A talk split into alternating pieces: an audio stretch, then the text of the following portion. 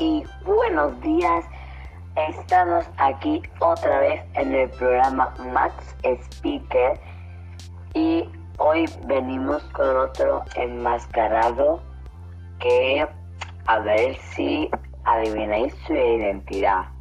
Él es súper ensaimada y os va a contar su historia. Buen día, soy súper ensaimada.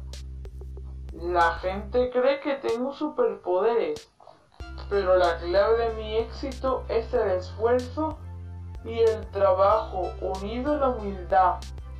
Mi brazo izquierdo me ha dado muchas alegrías, incluso me ha permitido llevar la bandera de mi país en el evento de las anillas de colores.